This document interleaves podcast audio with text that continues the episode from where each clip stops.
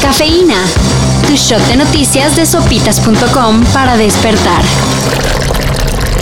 Con casi todos los profesores vacunados y con el semáforo de emergencia epidemiológica en verde, el gobierno de Veracruz estableció el 24 de mayo como el día en que los alumnos regresen a clases presenciales. ¡Adiós! ¡Adiós! Esto en el caso de niveles básicos.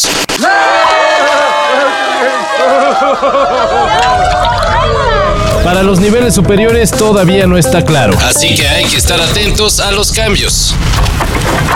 La Organización de Estados Americanos, la OEA, confirmó que enviará un grupo de observadores para las elecciones federales de junio próximo. Lo cual para muchos es una garantía de que habrá quien vigile que las cosas se hagan de manera correcta. Pero a otros no se les olvida que la OEA tuvo un papel algo activo en el caos de las elecciones presidenciales de 2019 en Bolivia. Las cuales acabaron con acusaciones de fraude contra Evo Morales. Y una presidenta interina que hoy en día enfrenta cargos por conspiración y terrorismo. Pero bueno, dicen que nomás vienen a ver.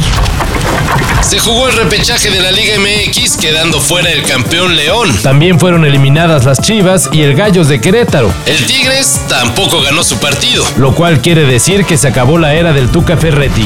Después de 10 años, uno siempre crea vínculos y que naturalmente uno agradece siempre el cariño y el aprecio de tus jugadores. Así que los partidos de los cuartos de final del torneo serán Cruz Azul contra Toluca, América contra Pachuca, Puebla contra Atlas y Monterrey contra el Santos.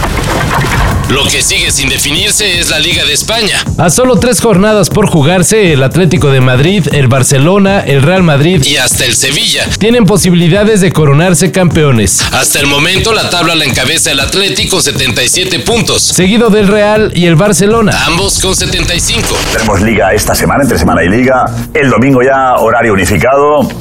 O sea que si no os gusta el fútbol, preparaos. Según predicciones de Stats Perform, el Atlético de Madrid será el campeón. ¿Alguien quiere apostar? Buenas noticias para los fanáticos de Dragon Ball. Dragon Ball Super. Toei Animation anunció que el popular anime tendrá nueva película en 2022, Lo mejor es que la historia del filme correrá por cuenta de Akira Toriyama. quien para los que no lo sepan es nada más y nada menos que el creador de toda la saga de Goku. Como adelanto, Toei Animation señaló que la película estará basada en Dragon Ball Super. Desafiando a los dioses, vuela, pega y esquiva. para esta este y mayor información, En sopitas.com. Cafeína.